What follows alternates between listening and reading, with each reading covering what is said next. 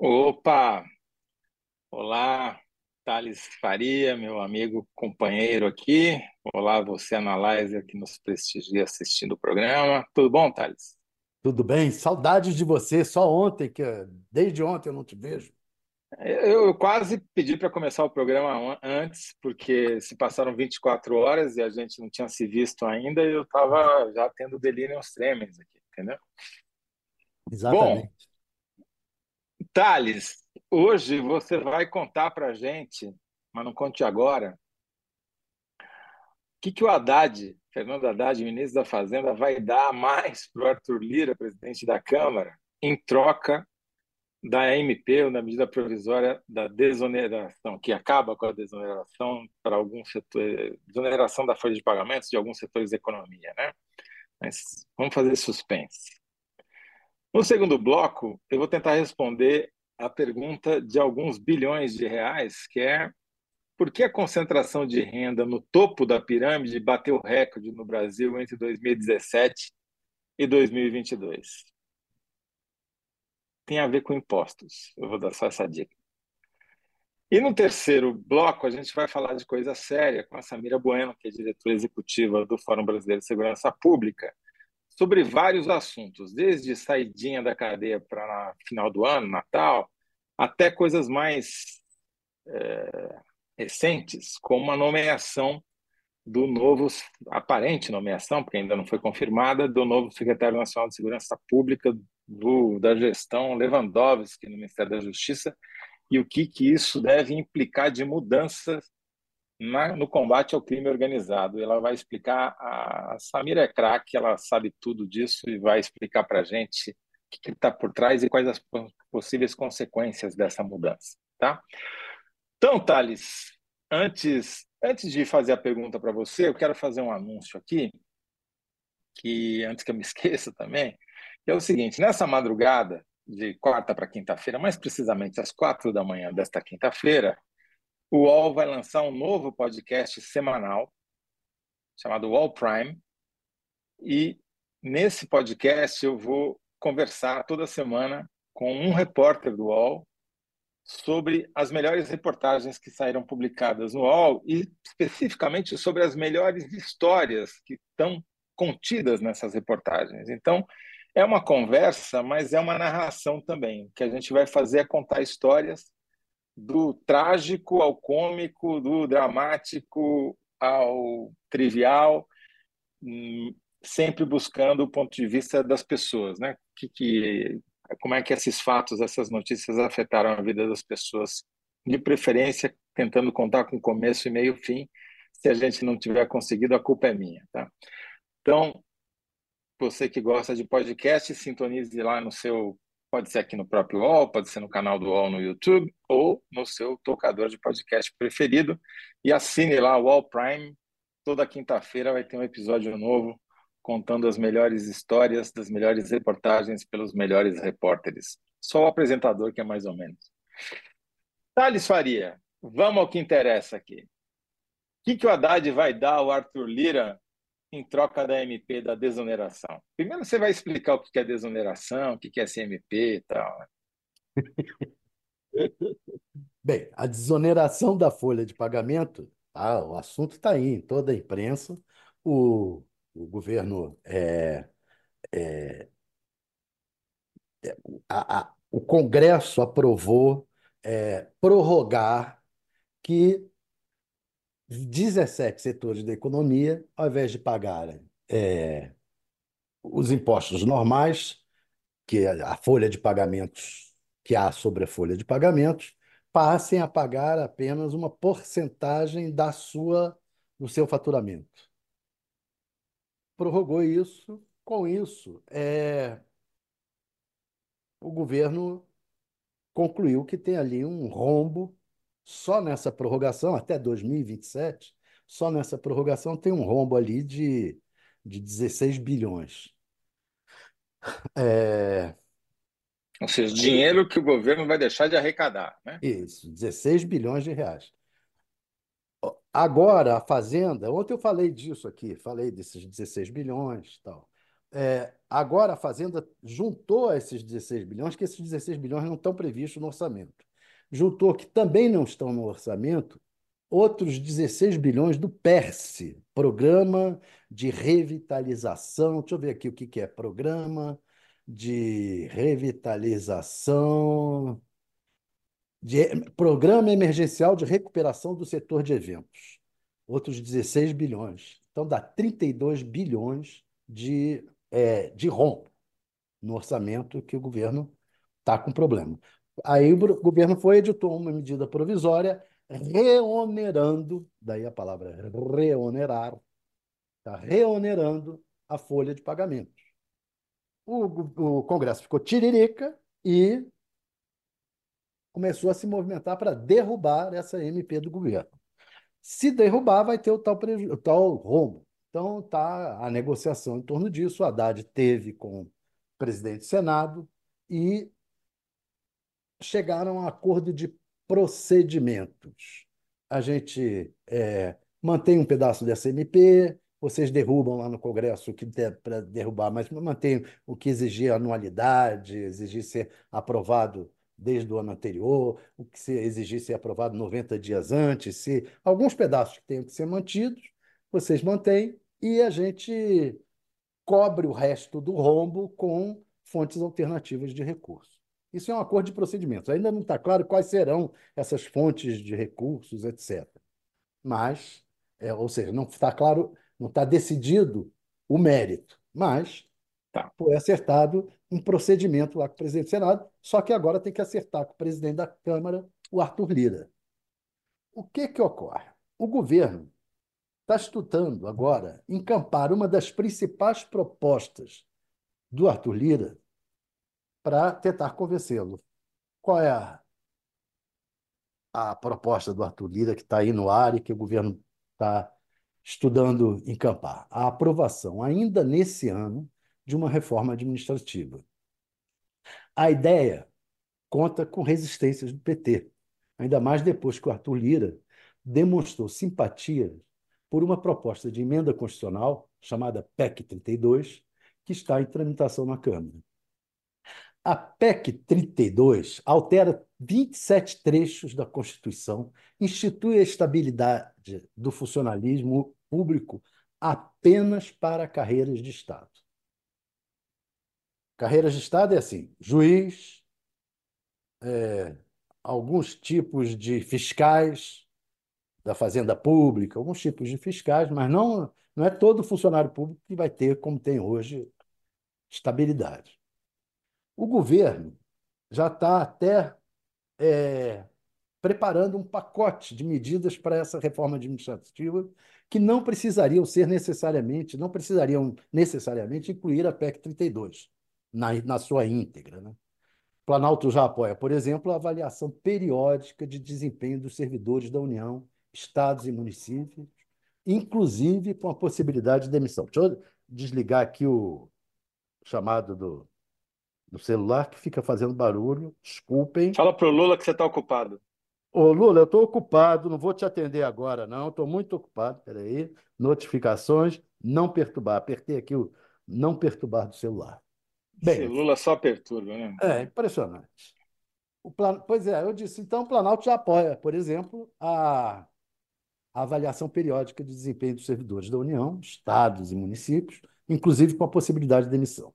Também seriam atacados os supersalários do funcionalismo, que inclui não só o executivo e o legislativo, mas principalmente o judiciário, onde há mais problemas. Portanto, o Haddad tentará negociar com o Lira o apoio do governo a mudanças importantes no Estatuto do Funcionalismo Público, em troca do apoio do presidente da Câmara a uma solução para a prorrogação aprovada pelo Congresso da desoneração da folha de pagamento de 17 setores da economia.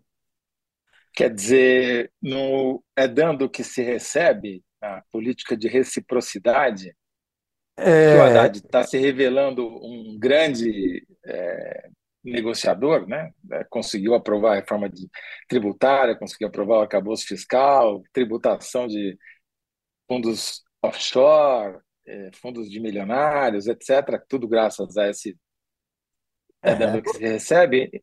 Então ele está dando a reforma administrativa para tomar a MP da desoneração, é isso? É uma espécie de toma lá da cá. Toma a reforma administrativa e nos dê a solução para a desoneração. Né? Perfeito. Agora, isso vai deixar o, o Haddad ainda mais popular entre os petistas, né? É, é, mas também é o seguinte: você tem uma vantagem. O governo sempre vai poder dizer ao PT e aos servidores que a reforma é uma pressão do Congresso e que, se não ceder é, em fazer, em encampar essa reforma e, minimizar os estragos que o Congresso quer fazer com a PEC 32, é, vai ser pior. Então, tem um discurso aí que para o governo é uma boa. Por quê? Porque a reforma administrativa também poupa. Então, diminui gasto do governo, tem uma desculpa para o PT e ainda vê, consegue o apoio do Arthur Lira. Se a estratégia der certo, que eu não sei se, se vai dar certo, é uma, é uma boa para o governo. Entendi. Quer dizer, é... antigamente a gente dizia, né, usando a frase do Garrincha, que faltava combinar com os russos, né? Você fazia toda aquela estratégia em campo e tal. Daí ele falou, mas você combinou com o adversário? Né? É. Agora você precisa combinar com o Alagoano, né? Não combinou é. com o Alagoano. Que não, não é bobo. Nada. Que não é bobo. Vai perceber, peraí, vocês ganham uma reforma administrativa e dizem que estão me dando. E ainda vão levar a culpa. Algo me diz que isso não vai dar certo, Thales. Algo me diz que isso não vai ficar bem assim, esse tomar Mas lá eles já estão na rua aí, é, trabalhando aí. Reforma administrativa, vamos apoiar aí o, a proposta do líder, vamos ver aí e tal. Já estão se reunindo para discutir esse assunto. E vão tentar. Agora, a alternativa também é muito pior, né? Que é, se o Congresso devolver a medida provisória ou mutilá-la de uma maneira que ela não sirva mais para nada, aí arcar com esses 32 bi de rombo que você citou aí vai tornar é. impossível é. atingir o déficit zero esse ano como estava previsto.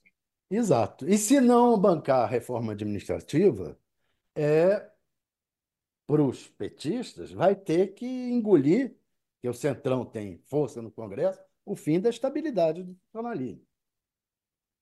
Você acha que há essa possibilidade, que o Arenão aí do Arthur Lira tem, for, tem votos suficientes para aprovar a PEC 32, que acaba com a estabilidade dos funcionários públicos? É incerto, é incerto, porque também o funcionalismo tem certa pressão, o lobby do funcionalismo tem certa pressão, poder no Congresso, mas é, não é improvável. Tá. Ô, Thales, enquanto você elabora a sua síntese brilhante deste você me ajuda bloco a inteiro, eu, eu ajudo depois, porque agora tá. vou ter que ler as respostas do público, tá bom? Perfeito. Então a pergunta é: o que, que o Haddad vai dar a Arthur Lira em troca da MP da desoneração? Danilo Sotero Rogério, primeirão da fila. Depois de tudo que o Centrão já levou, agora provavelmente vai declarar a independência de Alagoas e Lira como seu imperador. Olha, se essa foi escolhida, você vai ter problemas hoje no, na enquete. Hein? É verdade, é verdade. Essa daqui o Maurício Luiz Zaninetti, que já tinha mandado mensagem ontem, está cobrando você. Cadê a foto do cabelão? Cadê a foto do cabelão, Thalys? Ah, é, eu esqueci. É, você esqueceu, é. Esqueci. Da semana que vem não passa, não. Vai, já põe a nota aí na agenda, tá? Esqueci. Fala pro Lula te lembrar, ligar lembrando que você precisa mostrar essa foto na, na semana que vem. Legal. Denis Goipeba, 16 bilhões explica o carisma de Haddad com liras. É, vírus é câncer, é, é política teatral. Julim, com Lira Imperador de Alagoas, o resto do Brasil vai virar Alagoas do Oeste. tá dura a competição hoje, é. Thales, tá dura. O pior é que hoje o... eu vi seriedade aqui no título. É. Thelma Romano está dando boa tarde, Luciana Muniz dando boa tarde, boa tarde, Thelma, boa tarde, Luciana. A, Maria, a Maria Luísa Sotomayor diz assim: acho que o Haddad deveria dar uma banana para o mafioso dormir. Eu acho que essa banana, se não for split, não tem acordo. Né? É... Zelina Silvano. esse povo tira da folha, ganha isenção e investe na dívida pública com juro real nas alturas. Isso deveria dar cadeia. Tá difícil, viu, Zé? Tá difícil. Tá difícil. É, público, como a tua, a tua competição, a tua concorrência, olha o peso que a Marina já selecionou aqui é o seguinte: com o líder imperador de Alagoas, o Brasil pode virar Alagoas do Oeste. Quero ver você tá concorrer com essa, Thales. Bem, Vamos lá, ajuda, qual é a sua? Me ajuda a contagem. Por apoio tá. à reoneração da folha, governo. Peraí, peraí. Por apoio à reoneração da folha. Governo banca reforma de Lira. Governo banca reforma de Lira. Desconect... De... Sabe quando desconfigura os assentos do seu computador? Sim. Aconteceu aqui com o meu, então eu vou ter que reescrever a frase para contar precisamente. Então é por apoio à reoneração da re... ele não gostou de reoneração, escreveu renegação. Muito bem. A sua resposta está com 62 caracteres. Se a gente botar Thales na frente, ainda cabe. Boa. Tá? Agora vai ser páreo duro, Thales. Essa vai ser. Estou é, curioso para ver o resultado aqui. Eu vi com uma resposta então... séria. E aí, essas aí tem muito mais charme. É, essa daí, cara, essa daí vai ser duro. O Alagoas do Oeste vai ser difícil de bater. Mas estão torcendo por você, tá? Eles têm toda a minha solidariedade, você sabe, né? Estou aqui na torcida. Mas vou Tá perder. bom. Não sei não, não sei não. Vamos lá. O nosso público é sério. Nosso público é sério. É, é. Bom, segundo bloco, então, a gente vai mudar de assunto, mas não muito. A pergunta é por que a concentração de renda no topo da pirâmide social, claro, bateu recorde no Brasil entre 2017 e 2022. Isso daqui se deve a um estudo que foi publicado é, pelo Sérgio Gobetti. O Sérgio Gobetti é um pesquisador do IBRE, Instituto Brasileiro de Economia da Fundação Getúlio Vargas, que é especializado justamente nessa questão da distribuição de renda. Né? E ele tem uma metodologia muito interessante, porque ele usa os dados da declaração de imposto de renda da Receita Federal, anonimizados, claro, mas pega as declarações praticamente uma a uma, e ele calcula a renda por faixa né, é, de todo mundo que declarou imposto de renda. E esse estudo dele mostrou uma coisa que, assim, o Brasil já é um dos países, não é o campeão mundial, mas está lá, nos, provavelmente nos top 10 talvez até nos top 5 né, dos, maiores, dos países com maior concentração de renda no mundo. Se isso não bastasse, entre 2017 e 2022, segundo esses dados do Sérgio Gobetti, baseado na Receita, aumentou a concentração. Por que, que aumentou a concentração? Porque a renda dos mais ricos aumentou muito mais do que a dos mais pobres. Olha só esse dado aqui nós, é, os 95% mais pobres, veja bem, os 95%, né, se a população brasileira fosse em 100 milhões, nós estamos falando dos 95 milhões mais pobres, né, onde acho, Thales eu não tenho certeza, mas certamente eu me enquadro.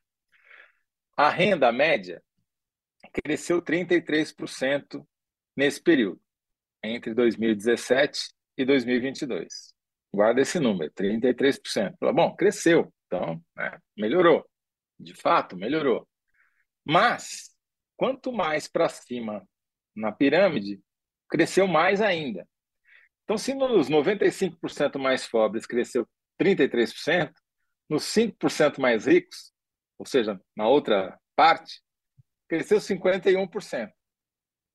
Quer dizer, aumentou a diferença entre a renda dos 95 mais pobres e os 5% mais ricos. Mas não para aí, tá? A concentração é tão é tão absurda no Brasil que ela existe até entre os 5% mais ricos. Claro, né? E ela aumentou entre os 5% mais ricos. Então, os 4% mais ricos ficaram relativamente mais pobres em comparação ao 1% mais rico. Por quê? O 1% mais rico, a renda cresceu 67%, ou seja, cresceu o dobro do que cresceu a renda dos 95% mais pobres. Mas, mesmo entre o 1% mais rico, ainda assim há muita concentração de renda e ela é crescente. Por quê? Porque a renda do 0,1% mais pobre das 813, 814 mil pessoas que ganham mais do que 441 mil reais por mês, cresceu 87%. Então, temos um problema, Thales. Os mais ricos estão, precisam se queixar para os responsáveis pela economia brasileira que eles estão ficando mais pobres em relação aos 0,1% mais ricos, entendeu? É absurdo isso. Não, não, não, poderia continuar acontecendo esse fenômeno. Você não acha assim? Revoltante que enquanto o 0,1%. Acabar, enquanto isso não mudar, o país não sai do atoleiro. Pode estar certo. Eu, eu li, eu li é. que eu li, eu, eu li que nesse estudo também o Gobetti destacou é, que os ganhos com atividade rural parcialmente isentas que cresceram especialmente entre os mais ricos, e o aumento do valor distribuído em forma de lucros e dividendos é, são, são os principais responsáveis por, essa, por esse crescimento estúpido. Obrigado esse... por roubar meu lead, Thales Faria. Ah, desculpe. Pensei que você tinha. Mas é acabado. é exatamente isso, Thales. Você já foi no lead. Eu fiquei aqui enrolando e você foi no que interessa o que, que o estudo do Sérgio Gobetti sugere? Que, o que, que aconteceu entre 2017 e 2022 no Brasil? Vamos ver se a gente lembra, né? O que, que aconteceu nesse período? Teve um mudou o presidente uma vez por impeachment e depois elegeram o Bolsonaro, que botou lá um cara que tem conta nas Ilhas Caimã como ministro da Fazenda, né? E o que, aconteceu nesse período? A, a tributação dos mais ricos diminuiu. Pois é. Né? Então é. é por isso que aumentou a concentração de renda. Tem outros motivos também, mas o problema é tributário. O lobby dos mais ricos, e principalmente dos muito mais ricos, ou seja, do 0,01, a renda, existe isso, a renda do 0,01 cresceu 96%. Quer dizer, quanto mais você sobe na pirâmide, quanto mais perto do pico você chega, mais cresceu a renda mesmo entre o 0,01 cresceu mais do que entre o 0,09, entendeu? É. Que formam 0,1% mais ricos. Como disse o Paulo Guedes lá naquela famosa reunião lá, daquela que foi gravada, que ele disse: a gente mexe aqui e pega por aqui. É. Lembra que ele falou? Fica olha aqui para essa mão e com a outra. Olha aqui, olha aqui. Né? Você vai lá e mas o que, que aconteceu nesse período de, de 17 para cá? Você está em Brasília, você sabe melhor do que eu. O lobby, o lobby de quem tem dinheiro, o lobby do capital, o lobby dos mais ricos, o lobby das grandes empresas, nunca foi tão forte e nunca teve tanto acesso e tanto sucesso. Né? Tá aí o Arthur Lira, que é o exemplo máximo disso daí. Né? É, ele não é só o Arenão que o Arthur Lira coordena, ele coordena todos esses lobbies justamente que fizeram, são responsáveis pelo aumento da concentração de renda no Brasil de 2017 para cá. Os 17 setores do desoneração da, da, da, folha de pagamento também, pegando mais o Sim. pedaço. É lógico, porque se alguém não paga, Exato. quem vai pagar? São os 0,1? Não, são os 95 como nós, que vão pagar essa conta, é claro. Né?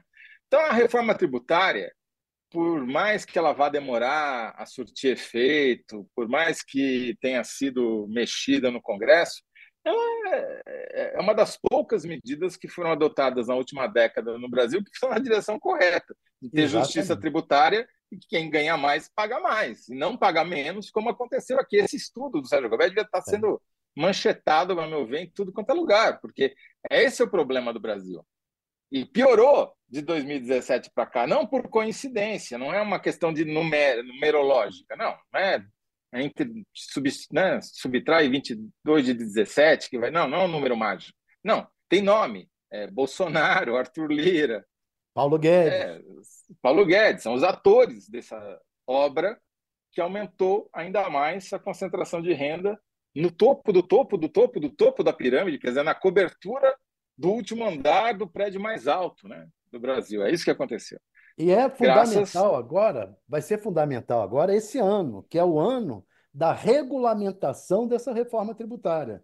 E é nessa regulamentação que essa turma aí, os lobistas e o cacete, vão vai tentar segurar é, a redistribuição de renda e continuar fazendo o tesouro é, dar a eles subsídios, isenções, né? desonerações esse tipo de coisa. É isso aí. Então, a minha síntese para encerrar, e a gente já acabar logo com esse bloco que só teve mais notícias e trazer alguém interessante para falar conosco, que é a Samira Bueno, que está já nos esperando. Minha síntese é a seguinte: sucesso do lobby dos muito ricos no Brasil explica aumento da concentração de renda. Exato. Ok, Marina, você aprova essa minha formulação? Muito bem. É... Vamos então, já tem uma reclamação aqui, já, já foi parar no tapetão a, a nossa enquete, viu, Thales? Talvez você seja, você seja salvo pela justiça aqui, pelo Supremo, porque ah, o Danilo Sotero Rogério está reclamando que, pô, mas eu que dei a ideia, eu que, que, que, que dei a ideia e pegaram do outro ali, tá, tá, virou um embrólio essa história Não, aí. Então tem que anular as duas propostas deles e só botar a minha. Pronto. Então, o Arthur, Arthur Faria. Arthur Faria acabou de sair com uma solução para, o, para a Marina Haddad para resolver o problema da enquete aqui. Muito bem, toma lá da cá, viu, Marina? É, e está aqui a, o meu, a minha síntese não coube e a Marina fez caber com o sucesso do lobby dos muito ricos explica aumento da concentração de renda. Muito obrigado, Marina. Alguém que sabe fazer conta aqui. Chega, vamos agora falar de coisa séria, falar com a Samira Bueno, diretora executiva do Fórum Brasileiro de Segurança Pública. Eu só pergunto Cadê a, você a Samira? uma coisa. Só ah. pergunto a você uma coisa. Como você, no seu, na sua síntese, acabou chegando lá, na o seu lead, na reforma tributária, nos tributos, na questão dos tributos, eu não sei se não deveria botar tributos nesse seu. É, lobby tributário dos muito ricos explica aumento da concentração de renda. Thales Faria, você só me melhora mesmo. Você é aquela, sabe, aquela mutação genética que melhora o hospedeiro. Então, você entrou aí, concordo. Lobby tributário dos muito ricos explica aumento da concentração de renda. Muito obrigado. Anotou aí, Marina? eu perco lá na, na enquete, mas ajudo a ganhar aqui, entendeu? Tá certo. Você já está, entendi. Você já fez o seu seguro, o seu head, né? Se perder numa, ganha na outra. Tá bom. Cadê a Samira? Tá aí? Oi, Samira, tudo bom? Oi, Toledo. Oi, Thales. Tudo bom com vocês? Tudo bem, Samira? Melhor agora. Samira, a gente tem muito assunto para falar. Nossa, é... muito! né? Tem coisa que não acaba mais. Mas a pergunta, que é a desculpa para a gente estar conversando aqui, é a seguinte: o que vai mudar no combate ao crime organizado com as mudanças no Ministério da Justiça? É uma pergunta bem genérica, mas a gente está falando aqui da possível nomeação de um novo secretário nacional de segurança pública, que você vai nos dizer quem é e por que que essa mudança, se confirmada, é importante. Vou deixar você dar a notícia, Samira. Não vou abrir mão do papel de jornalista aqui, você manda. Caramba, mas eu, tô, mas eu sou fofoqueira, né? Eu estou repassando a fofoca que eu li na imprensa. É, Tudo bom, bem. Como você falou, né, Toledo? Hoje surgiu um novo nome cotado para assumir a Secretaria Nacional de Segurança Pública.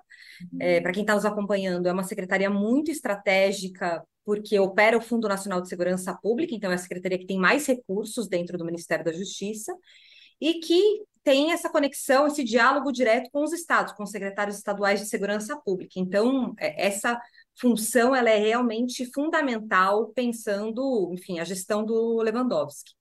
É, até semana passada, o principal nome cotado era o Benedito Mariano, é, que foi ouvidor das polícias duas vezes em São Paulo, hoje é secretário municipal de Diadema, tem uma vasta experiência à frente de secretarias municipais de segurança pública e hoje surgiu é, o nome do Mário Sarrubo, que é o atual procurador-geral de Justiça é, de São Paulo, a Júlia Dualib, que é, deu isso num, num texto no blog dela, e, enfim, não era um nome que tinha aparecido até o momento, nem nas fofocas reservadas de WhatsApp da área, não era um nome que tinha surgido, é, mas que, enfim, que surpreende, porque ele é o atual PGJ, o mandato, né, a gestão dele vai até abril. É, existiam rumores de que ele, ao, ao terminar a gestão dele, é, enfim, estava pleiteando a vaga da Laurita Vaz no STJ, então a expectativa é que ele se aposentasse, mas né, para ir para o STJ, saísse do MP, e, enfim, né, é, agora com essa possibilidade dele ser Senasp, é o que tudo indica, com é, forte apoio do, do Xandão, do Alexandre de Moraes e de outras figuras do mundo jurídico. Explica para a gente o que, que a gente sabe, ou melhor, o que, que você sabe, né? A gente sabe muito menos que você, sobre o Garrubo que possa dar uma pista do que ele viria a fazer caso seja efetivado como secretário nacional de Segurança Pública. Esse assunto, só para fazer um parênteses, eu acho que também está logo depois da concentração de renda, é, deveria ser o principal assunto também da nossa pauta, porque é o grande buraco que a gente tem, especialmente na, na esquerda, né? É um buraco da sociedade brasileira como um todo, mas que a esquerda sempre escorrega, sempre derrapa, sempre negligenciou esse assunto e foi onde a direita cresceu, né? Então, por favor, explica o que, que por que, que essa mudança, é, essa notícia, que é uma possibilidade ainda, não está confirmada, mas tendo a Júlia do Alib, a jornalista boa que é, a gente confia na informação dela. É, por que, que isso é tão importante e por que, que o Garruba é tão diferente do Benedito Mariano? Então, acho que são perfis muito diferentes, os dois com muita experiência. No caso do Mariano, experiência em política de segurança, mas muito focada em município. Ele tem um livro que ele, é, enfim, que ele organizou em 2022 com propostas para a área de segurança pública, né? Foi um árduo defensor da criação do Ministério da Segurança Pública. Assim, uma vida inteira dedicada é, a esse tema. Agora, o Sarrubo... E conhecido pela, pela defesa dos direitos humanos, né? Exato, sim. Ele foi o primeiro ouvidor do Covas. O primeiro ouvidor de polícia que foi escolhido pelo Covas lá em 95 foi o Mariano. É, que inclusive foi uma coisa muito surpreendente, porque era de um, né, o, o, Mariano sempre teve vinculações com o PT, é um quadro partidário, né, sempre atuou em, em gestões do, do Partido dos Trabalhadores, então, é, enfim, é isso, e ao que tudo indicava, né, era um nome mais forte, surgiram rumores de outros nomes, mas era um nome, um nome mais forte para assumir. Eu acho que quando o nome do Sarrubo surge hoje, eu acho que é, a, a, ideia do enfrentamento ao crime organizado vem com muita força, considerando a gestão dele à frente é, do Ministério Público do Estado de São Paulo, ele como PGJ. Né? Então, ele ao longo desses quase quatro anos, né, ele foi eleito depois reconduzido, ele está na segunda gestão, é, ele fortaleceu muito o trabalho do GAEP, que é a unidade né, dentro do Ministério Público que faz o enfrentamento ao crime organizado. Então, me parece que isso foi decisivo para o nome dele ser é, é, aventado. Né? Então, assim, alguém com o nível de informação que ele tem de conhecimento sobre, por exemplo, o PCC, e considerando o tamanho do desafio que a gente tem hoje no enfrentamento ao crime organizado, até o, o Barroso hoje em Davos deu uma entrevista dizendo né, da, do perigo, da ameaça à soberania da Amazônia, não era uma ameaça é, relativa a interesses internacionais, mas é, a crise provocada pela atuação e, enfim, a difusão cada vez maior do crime organizado na região. Isso é um problema da Amazônia, isso é um problema nacional, como né, vocês, acho que vocês comentaram sobre isso ontem também, né? Esquerda com uma enorme dificuldade de oferecer soluções para a segurança pública, né? A gente falou muito no ano passado sobre a gestão do PT, por exemplo, na Bahia. Então, não são políticas é, que tem mostrado resultados efetivos e, e tão pouco é, que são pautadas por aqueles valores que o próprio partido defende nas suas campanhas, né? acho que muito problemático. A gente tem um outro ponto que pesa é, aí para o Sarrubo e que também se diferencia um pouco, por exemplo, do que foi é, o, o Rui Costa como governador, que é o fato dele ser uma figura que combate mesmo a violência policial. Ele, à frente da PGJ, se destacou em relação a isso, ele criou o GAESP, que é o Grupo de Atuação Especial em Segurança Pública e Controle Externo da Atividade Policial. É, hoje, os dados, inclusive, sobre letalidade da polícia são divulgados diariamente, atualizados diariamente pelo Ministério Público. Abriu uma frente de ah, diálogo. Aquela página foi ele que criou? É, isso. É, aquela página é gerida pelo GAESP, que é esse grupo de atuação especial em segurança pública que deu prioridade para a segurança pública dentro é, do MP, que né, não era tratado dentro de uma unidade específica, e a gente tinha lá uma unidade de controle externo, que era o GCEP, que não fazia muita coisa. Então, o GAESP foi, enfim, foi uma batalha da sociedade civil, no sentido de, né, de garantir a sua criação, e isso é uma responsabilidade do, do SARU. Então, assim, acho que nesse sentido, que ele... crime organizado Desculpa. e violência policial são temas que me parece que ele é muito sensível, né? Seriam duas notícias. Você ter alguém que entende de crime organizado, sabe, combate o crime organizado, combateu o crime organizado e incentivou o combate ao crime organizado nos últimos quatro anos, e alguém que atua frontalmente contra a, a violência policial. Dizer, duas ótimas notícias, eu diria, né? Você até estava me contando, antes da gente entrar no ar, que ele trabalha, faz serão nessa questão da, da, da, da letalidade é, policial?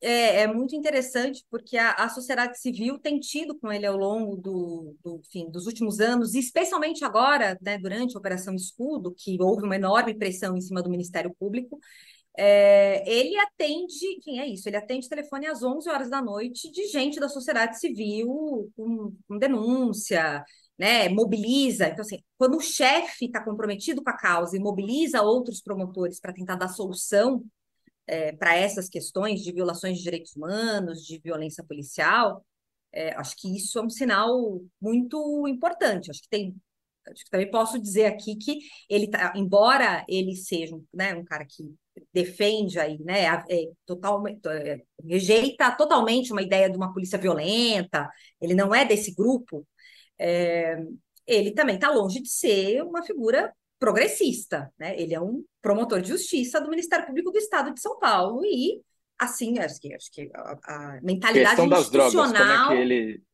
você acha é, que ele veria a questão da des descriminalização do porte eu de acho, drogas? eu arrisco dizer que não vai passar nem perto de uma discussão sobre isso. Não é uma questão né, é, de, é, enfim, de desencarceramento ou de guerra às drogas, de revisão da política de drogas. É, não me parece que estes serão temas que ele compraria e isso vai desagradar muita gente da base eleitoral do Lula, do PT, que né, enfim, que o elegeram na expectativa de que tivesse alguns avanços nessa área. O Mariano, por sua vez, me parece que seria uma figura que traria esse debate do, né, da guerra às drogas, de uma eventual revisão da legislação, de, enfim, é, de pensar um pouco essa, né, uma mudança na política penal é, mais macro. Ainda que o Senasp tenha pouco a fazer em relação a isso, a gente sabe que né, pode vocalizar algumas, é, algumas ações nesse sentido. O Mariano, eu acho que seria essa pessoa que estaria mais alinhada ao que o próprio partido, eu diria que colocou ali no seu, no seu programa de governo, enfim. É, mas o Sarrubo, por sua vez, tem, é isso, tem uma experiência pensando crime organizado, que, considerando os acontecimentos recentes e o que, é o que tudo indica, né, foi um pouco da encomenda do Lula Lewandowski, se ele aceitar, é, eu acho que é, enfim, pode, pode ser um, um ativo muito importante, seja como secretário nacional de segurança pública ou eventualmente também como secretário nacional de justiça, né? Que não, eu não sei quais são os nomes que estão sendo cotados, mas me parece que o atual secretário é, não deve ficar, pelo menos não é um dos nomes que apareceu como é, ficando, e dentro da Secretaria Nacional de Justiça a gente tem duas, né, duas é, é, estruturas que seriam importantes também para o enfrentamento ao, ao, crime organizado, que é a ENPA, a Estratégia Nacional de Combate à Corrupção e Lavagem de Dinheiro, e o Departamento de Recuperação de Ativos. Então, pensando numa perspectiva mais do crime transnacional, de como é que você faz cooperação internacional para é, enfrentar a lavagem de dinheiro, né? O problema do crime organizado ele é um problema transnacional, né? Então, seja em relação aqui com Paraguai, Bolívia, Colômbia, Peru, Venezuela, a gente está vendo o que está acontecendo no Equador, então acho que isso é um alerta da necessidade de atuar né, internacionalmente. Então, me parece que ele também seria um bom nome para isso, mas é o que eu falei no início: Secretaria Nacional de Segurança Pública é a dona do cofre. Quem tem dinheiro hoje para fazer política e, inclusive, induzir coisas nos estados, é, mais de 2 bilhões, é a, é a Senasp. Samira, é, pelo que eu estou ouvindo de você aí e vendo de você, eu estou com a impressão de que, de que você está otimista com esses nomes aí colocados. É verdade? É isso? Você está otimista? Está achando que. Porque a expectativa com o Lewandowski era um pouco assim: ele não é da área, ele não vai, não vai saber mexer bem com essa área de segurança. É? mas, pelo jeito, está indo na direção certa, é isso? Acho que sim, Thales. Eu, eu diria que eu estou otimista com os dois nomes, né? Tanto do Menedino Mariano, pela experiência que ele tem aí de 30, 40 anos trabalhando nessa frente e com um ótimo relacionamento com as forças policiais. Eu acho que isso é algo na atual conjuntura e depois do que a gente viveu com o bolsonarismo, que é absolutamente necessário, né? Refazer laços e criar canais de diálogo com as forças policiais que foram se bolsonarizando e se radicalizando. A gente precisa conseguir dialogar com elas e trazê-las para o campo democrático. É, e o Sarrubo, por sua vez, pensando nessa perspectiva da gente ter uma guinada numa política de enfrentamento ao crime organizado, que na prática a gente não sabe muito bem o que, que o Brasil faz nessa área. Né? A gente tem ações, eu acho que o, o Dino ensaiou um programa desse tipo. A gente até conversou, né, Toledo, na época, eu entrei aqui Sim. análise. É, mas era assim, ele fez uma divulgação e disse que teria, sei lá, 45 dias, 60 dias para lançar o programa. E a gente nunca viu esse programa. Né? Então era, um, era uma carta de boas intenções. O cara virou ministro do Supremo, Samira. Você queria o quê? Que fosse... A prioridade é. dele agora é outra. Pois é, então, isso ficou pelo caminho. Mas qual que é a política nacional de enfrentamento a organizações criminosas que nós temos? Nós não temos. A gente tem ações pontuais, tem esforços de vários atores, mas qual que é essa política? Né? Então, é, eu acho e que. O tal, e o tal do SUSP? Pode avançar. E o tal do SUSP? É o grande desafio para o futuro Primeiro Senasp implementar. O que é essa sigla, por favor? é, é, o Sistema Único de Segurança Pública, assim como a gente tem é, o SUS na área de saúde, em 2018 foi aprovado o SUSP, que a ideia é fazer com que a área da segurança pública funcione de forma mais articulada, com atribuições mais claras para a União, estados e municípios, né, com repasses de recursos. É, é, mais significativos, então, né, na esteira da, do SUSP também foi aprovada uma mudança na lei do Fundo Nacional de Segurança Pública, e só que a aprovação veio em 2018, né, na época o, o Raul Jungmann como ministro da Segurança, então foi aquele, aquela curta existência do Ministério da Segurança Pública, e na sequência o Bolsonaro é eleito, vem o Moro, e isso fica né, em segundo plano.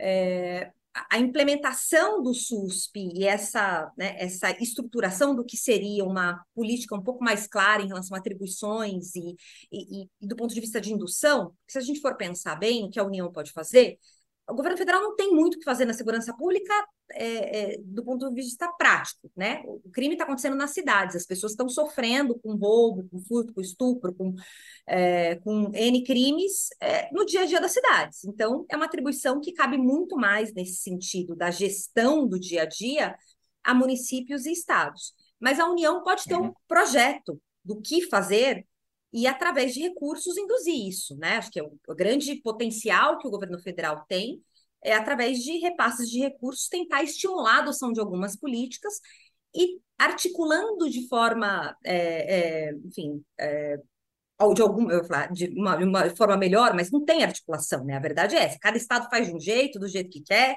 cada polícia faz do jeito que quer. Então, o SUSP é um pouco dessa expectativa de fazer com que os estados trabalhem de forma conjunta e em conjunto com o, o o governo Flávio federal. Dino, e o Flávio Dino chegou a anunciar que ia retomar o SUSP, né? Que É, o Dino- o.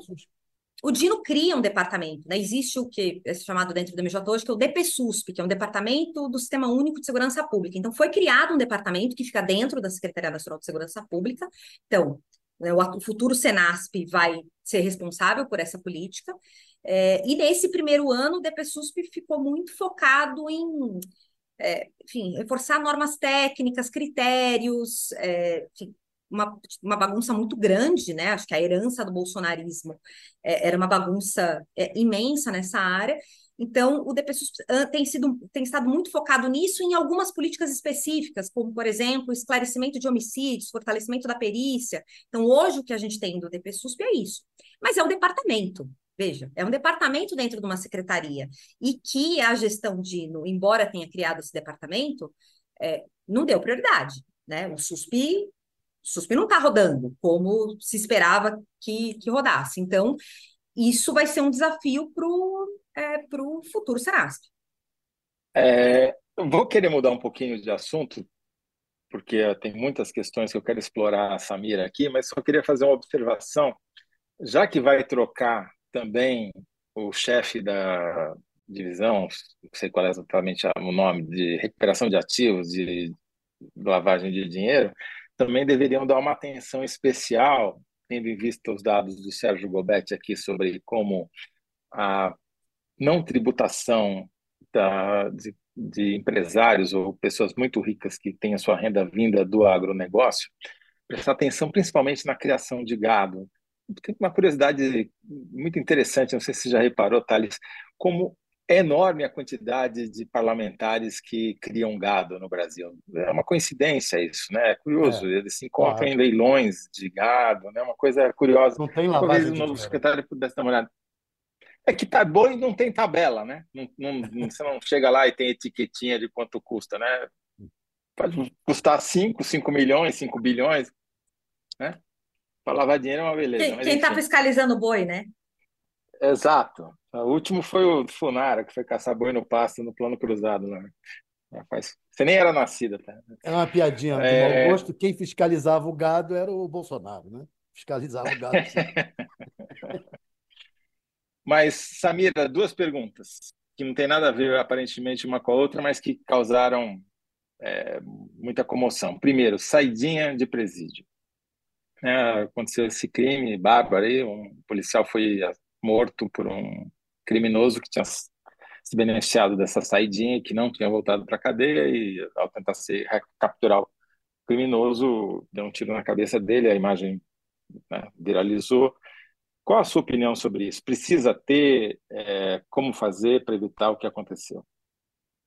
Então, os dados que a gente tem disponíveis, Toledo, mostram que o percentual de enfim, pessoas, né, de presos que não retornam, por exemplo, ao estabelecimento prisional na saidinha, ele é mínimo, ele é algo em torno de é, 5%. Né? Pensando na política como um todo e, enfim, é, é, me parece que que a gente deveria debater melhor é especialmente os critérios para quem tem direito a essa saidinha, né? Acho que o, pro, o problema em si não é a saidinha, é, se a gente for considerar o perfil do preso no Brasil, né? A gente tem um, um desafio, um problemão, inclusive, que é, é, a gente tem muita gente presa por é, crimes de menor potencial ofensivo, né? De furto, de é, tráfico de drogas, ou pessoas que às vezes são dependentes químicos e caem aí na, na, na, na, na conta da, do tráfico de drogas.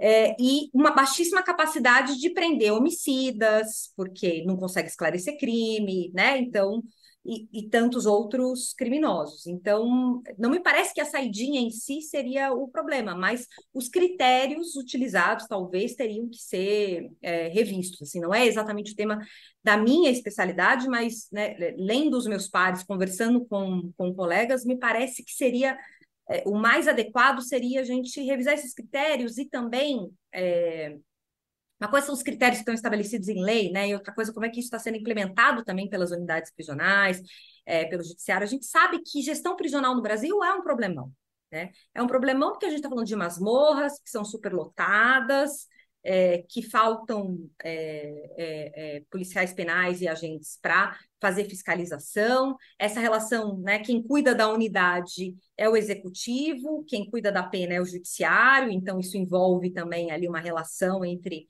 entre executivo e justiça, que ela é sempre muito complexa. Então, é, não vai ser um problema do futuro Senasp, né? A gente também não sabe quem vai ser o secretário, que é atual Senapen, que é a secretaria que cuida da política penitenciária nacional.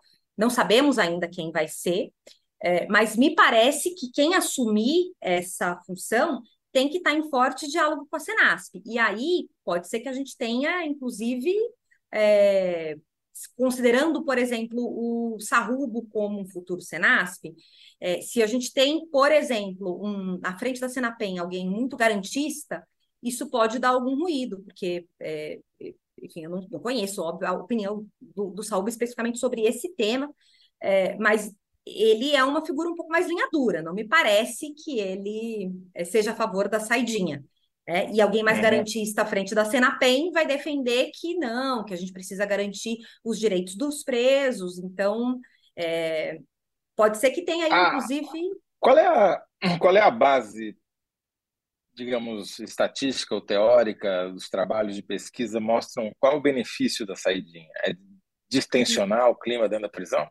De ressocialização mesmo, que deveria ser o objetivo central da pena, né? Você cometeu um crime, ninguém está falando que você não tem que cumprir pena se você comete um crime. Se cometer um crime, você tem que ser punido.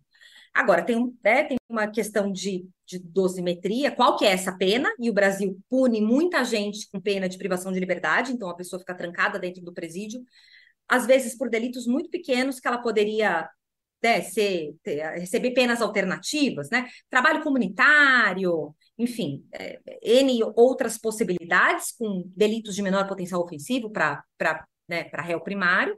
É, e né, esses estudos mostram que é, a saidinha, a, enfim, a visita íntima, alguns desses do que é, né, que é muito criticado é, é, pela sociedade em geral, como se fosse algum tipo de luxo que está sendo ofertado aos presos, é, é, são, são mecanismos que auxiliam nesse processo de ressocialização que é o que está previsto na nossa é, legislação, né? Assim, se a gente for pensar, a pessoa ela, ela privada de liberdade, ela está cumprindo pena por um crime que ela cometeu, a ideia é que ela saia de lá e que ela não vai reincidir, que ela não vá cometer um novo crime.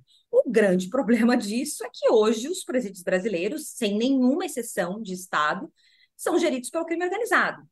Né? Não são mais geridos pelo, pelo Estado e são geridos pelo crime organizado, para quem né, não, não, conhece muito do tema, não acompanha muito o tema, eles são geridos pelo crime organizado, pensando a gestão cotidiana, é, mas não só. Por exemplo, é, São Paulo, que é, depois lá do, do, do, Carandiru, em 92, no final dos anos 90, era o Alckmin, inclusive, o atual vice-presidente, era governador e começa um projeto de é, interiorização das unidades prisionais. Né? Então, entende-se que colocar 5 mil pessoas presas numa, no, mesma, no mesmo espaço físico vai dar ruim. Né? Se tiver uma rebelião, qualquer coisa do tipo, isso vai se complicar. Então, são presídios para no máximo mil pessoas e você vai criando muitas unidades prisionais no interior. De pessoas. Em geral, moram... em cidades muito pequenas, né? Isso. E pessoas que muitas vezes moravam na capital, na região metropolitana. Quem que leva essas mães e essas esposas para visitar os, os presos? O PCC. É o PCC que, que freta o ônibus, inclusive, né? É, que organiza ali a coisa do jumbo, né? que tem que levar alimentos para a pessoa presa. as famílias acabam sendo, né? Hoje, o, a gestão prisional é, não é do Estado, porque a gestão é da família, que tem que levar comida, tem que levar cigarro, tem que levar itens de higiene, porque senão essa pessoa ela não escova o dente, ela não, né, ela não lava o cabelo, ela né, mal come.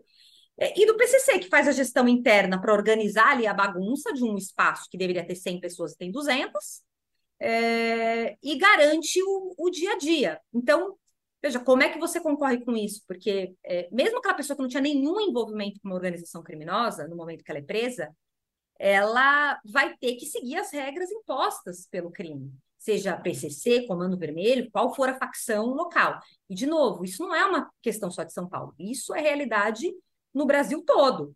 Então, é, se a gente quer falar de enfrentamento ao crime organizado, a gente necessariamente precisa falar de presídios, porque os, as facções no Brasil uhum. São de base prisional. Ô, Thales, a, a gente já falou aqui em programas passados que, como o, no ano passado a execução do orçamento conseguiu a proeza de gastar menos com segurança pública do que no ano anterior, se a gente corrigir em valores monetários, na função segurança pública, teve uma diminuição no valor executado e gasta-se hoje, gastou-se ano passado oito vezes mais para combater inimigos imaginários, que é o que fazem as Forças Armadas, né? do que para combater inimigos reais, que é o que a, a função segurança pública faz, combatendo o crime organizado. Como resolver esse problema é, de desequilíbrio orçamentário? É porque no ano passado o, o Bolsonaro descobriu uma forma muito barata de combater o crime. Ele descobriu o seguinte: libera as armas, deixa o povo armado e o povo vai combater o crime, vai bater, matar os bandidos. Não deu muito uhum. certo, aumentou a violência, mas era a forma que ele achou mais barata de combater a criminalidade. Libera as armas e não bota dinheiro nenhum em, em combate à criminalidade. De mas o ano passado já tinha mudado a gestão, viu, Thales? Não, não, não foi não. só. Desculpa. Não, é bem queda. Não, foram os quatro anos. Não começou agora, é. mas. É foram os quatro anos e que resultaram é. no ano passado nisso, entendeu? Foram Sim, quatro o anos. governo pode dizer, o atual governo pode dizer que herdou o orçamento do ano passado, é. mas eu falando do dinheiro que foi gasto, efetivamente é. gasto. Mas não houve Samira, tem é um jeito? Pro... Que é um outro problema da gestão pública, né? É, não sei se vocês se recordam, há alguns anos é, houve um, uma decisão do STF que descontingenciou o dinheiro do Fundo Penitenciário Nacional. Foi uma paulada de dinheiro que surgiu, não lembro se foi 2016, 2015, mas enfim. Uma grana que estava sendo contingenciada desde a gestão FHC. Todo ano, para fazer superávit, contingenciava grana de prisão, porque afinal, né, quem que liga para preso? Então, preso não vota. Então, assim, ficou 20 anos contingenciando todo ano grana desse, do fundo e liberaram. E por que, que eu estou falando do, da, da, experiência do Fundo Penitenciário Nacional?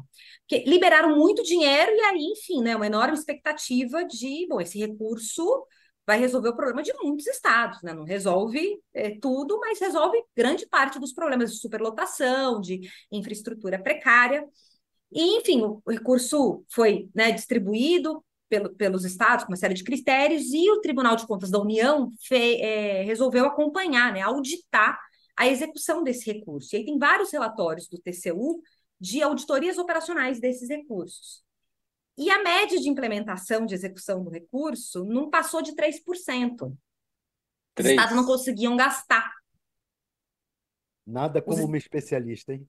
Os estados não conseguiam gastar. Então, assim, a gente fala muito que falta dinheiro, Bom, falta dinheiro, mas a gente precisa ter gente capacitada para executar esse recurso, né? E aí, quando a gente está falando da segurança pública, a gente está falando de estruturas que são povoadas de policiais, né? Então, quem é o especialista em orçamento das secretarias de segurança? Sei lá, da Secretaria do Tocantins. É, temos um especialista em orçamento que vai apoiar um setor financeiro, por exemplo, para fazer convênio, para fazer é, enfim, é, é, a mudança da, da, legislação em 2018 ficou um pouco mais fácil, porque agora metade da grana do fundo já vai direto para os estados, mas né, no momento de descontingenciamento desse recurso era necessariamente convênio. Quem já trabalhou no, na gestão pública sabe, convênio é um pesadelo. Então, assim, é difícil para o Ministério mandar o dinheiro, os estados e municípios não conseguem gastar. Aí, se é, é por exemplo, prisão, que tem, exige infraestrutura, tem que ter projeto básico, tem engenheiro, não tem engenheiro, Quantos engenheiros tem o Ministério da Justiça é, para pensar projeto básico dentro da Senapen? Então, assim, é, não é uma área que pode ser exclusivamente gerida, administrada pela polícia. E muitas vezes é isso que acontece. E aí o resultado é esse. Nem com dinheiro você resolve o problema, né? Porque você não consegue gastar, volta para o tesouro. Infelizmente, nós batemos no nosso deadline aqui, são 15h30. Eu sei que a Samira tem uma outra reunião que ela gentilmente já adiou para poder participar do programa, então não quero que ela se atrase para aquilo que já foi atrasado. É, só precisamos fazer a síntese, Samira. A gente pode sintetizar a primeira parte desse. A segunda não vai dar para sintetizar, porque é muita coisa, mas a primeira parte do bloco dá para a gente sintetizar dizendo que mudanças na justiça sugerem um melhor combate no crime organizado ou é otimismo demais? Eu acho que sim. Acho que, considerando os dois nomes que a gente tem hoje, hoje, 17 sim. de janeiro, às 15h30, né? Porque claro. a gente sabe que a política brasileira ela é dinâmica, é até o final nuvem. do dia já pode. até o final do dia a gente já pode ter outros nomes. Mas sim, eu acho que, é, considerando o que a gente tem nesse instante, dá para ser otimista. Uhum. Acho que dá para acreditar que a gente pode ter uma, uma política de segurança que vai fazer a diferença aí. Enfim, espero não pagar com a minha língua. Muito bem. Depois você volta aqui para se explicar.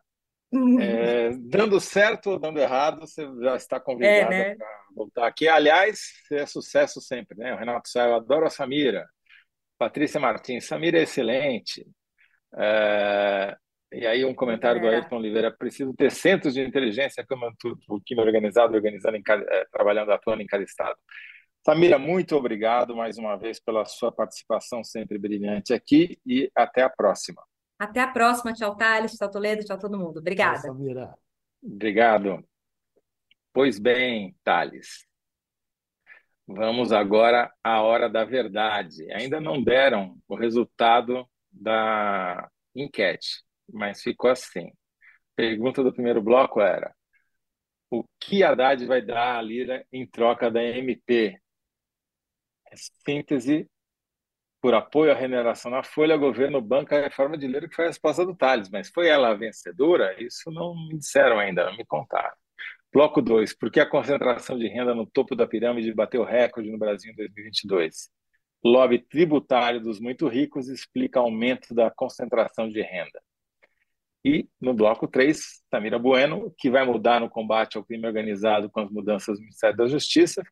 Mudanças na Justiça sugerem melhor combate ao crime organizado. E, para terminar o mistério, o suspense, Thales Faria, você ganhou com 62% dos votos na nossa enquete. Puxa vida, hein? Que surpresa, cara. É, você realmente manteve a escrita essa foi. Obrigado, Thales. Parabéns pelo, pelo brilhante resultado, segunda vitória em seguida em 2014, 2024.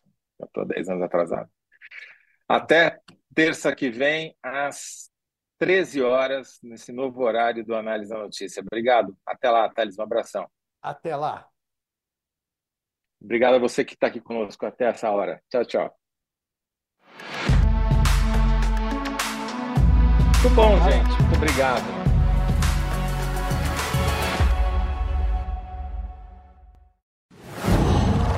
Qual?